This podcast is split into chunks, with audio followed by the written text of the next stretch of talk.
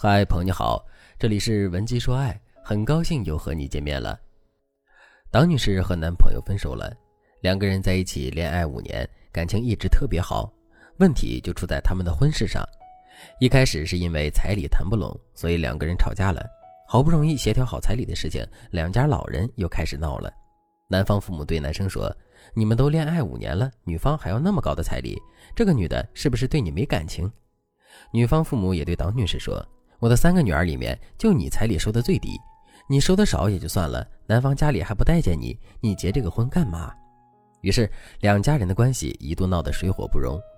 好不容易两个年轻人搞定了父母，但他们又因为新婚装修的事情吵架了。于是很多矛盾的积累，没有说出口的怨言一下子就爆发了。当女士在情急之下对男友吼了一句：“我已经为你牺牲那么多了，你为什么还不能包容我呢？”要是这样的话，我们两个人的婚姻迟早要完，不如现在分手算了。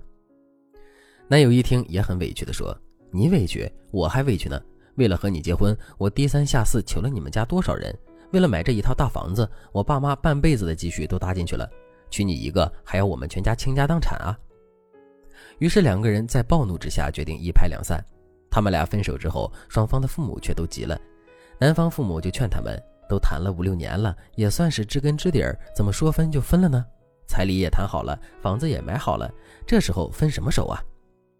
女方父母也劝他们，年轻人就是冲动，这么一点小事就闹成这样。党女士听了双方父母的话，更是气不打一处来。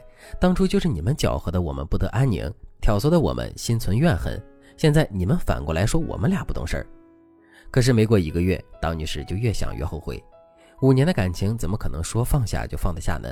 于是党女士又忍不住联系了男友，结果男友对党女士的态度非常冷淡，甚至党女士还从朋友那里侧面了解到，男人已经在拜托周围的好友给她介绍合适的相亲对象了。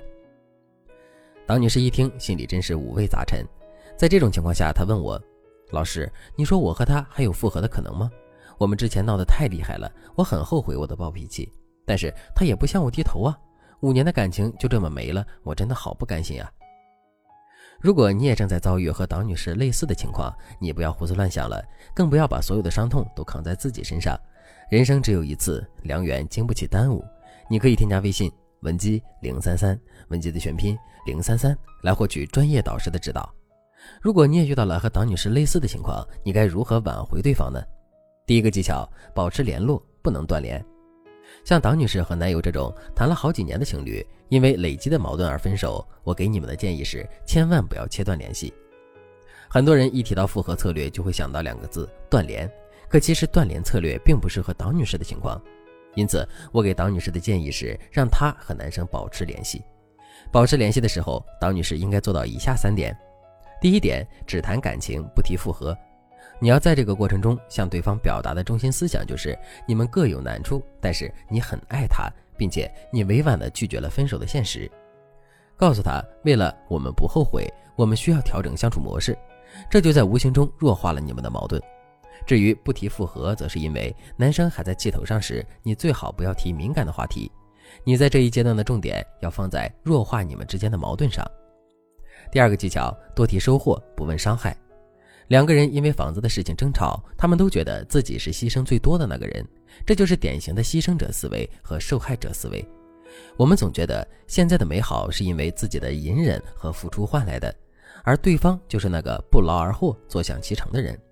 如果有了这样的思维，那么不光你们结婚的时候不顺，结婚之后也很容易出现纵使举案齐眉，到底意难平的状态。所以，你们最好在婚前把自己的感受表达出来。说实话，我觉得党女士和男生在婚前因为这种心理闹分手，其实不完全是坏事，因为我现在就可以帮助他们解决这种心理状况。从长远来看，这对他们的婚姻是有好处的。那怎么摆脱牺牲者思维和受害者思维呢？最简单的方式就是接受专业人士的辅导，或者你们可以多想想对方为你的付出，再想一想对方对你的好。等你把好和坏放在天平的两边，你就能发现，你们的感情能维持这么长时间，必定是因为爱情要比这些痛苦更吸引你。在认清了这一点之后，你就可以和对方深谈一次了。你的谈话思路要围绕着以下几点进行：第一点，我不知道我们的未来该怎么走，但是我想让你知道，我们相处的这几年里是我人生当中最好的几年。第二点，其实你是一个很好的人，我非常欣赏你。然后再列举一些对方很好的细节。第三点，感情走到这个地步是我们双方的问题，我不该动不动就拿分手要挟你。事实上，我之所以这么做，是因为之前种种的事情已经在我的心里埋下了阴影。这都怪我没有和你及时说出我的心里话，也没有考虑到你的情绪。如果我们能够在之前坦诚的沟通一下，说一说心里话，也许就不会闹到今天这个地步。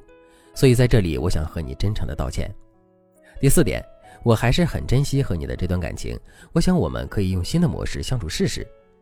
你可以把这四点记下来，然后按照你和对方的实际问题改一改里面的用词。同时，我希望这次谈话你们可以在线下面对面的时候进行，因为这次谈话非常重要。在线上的时候，可能对方还要揣摩你说这句话的语气和表情，但是线下你真诚的口吻和诚恳的态度会让这次谈话变得格外顺利。第三个技巧，改正问题，体谅对方。话说的再漂亮，不如把事情办漂亮。你的行动才是挽回对方的必杀技。等你们重新恢复了联系之后，你要扬长避短。比如你之前很细心，对他很温柔，现在你就要保持这种温柔和细心，即使对方一时态度冷淡，你也不要灰心丧气。避短就是你要改正错误，比如你之前脾气比较大，比较冲动，那么现在你就要让自己沉静下来，不要动不动就生气，也不要情绪化的对待对方。同时，你还要做出体谅对方的样子，你可以把对方的好挂在嘴上，比如说，我知道你是一个很温柔、很体贴的男孩子。或者我知道你这么做是为了我好，这样一来，男生才会觉得他的牺牲和付出是有回报的。当然了，至于改变你们之间的相处模式这件事，如果你自己不知道该怎么做的话，那你可以添加微信文姬零三三，文姬的全拼零三三，把你们的问题原原本本的告诉我，我会在帮你们解决问题的基础上修复你们之间的感情，让你们的爱情顺利的开花结果。好了，今天的内容就到这里了，感谢您的收听。您可以同时关注主播，内容更新将第一时间通知您。您也可以在评论区与我留言互动，每一条评论、每一次点赞、每一次分享，都是对我最大的支持。文姬说爱，迷茫情场，你的得力军师。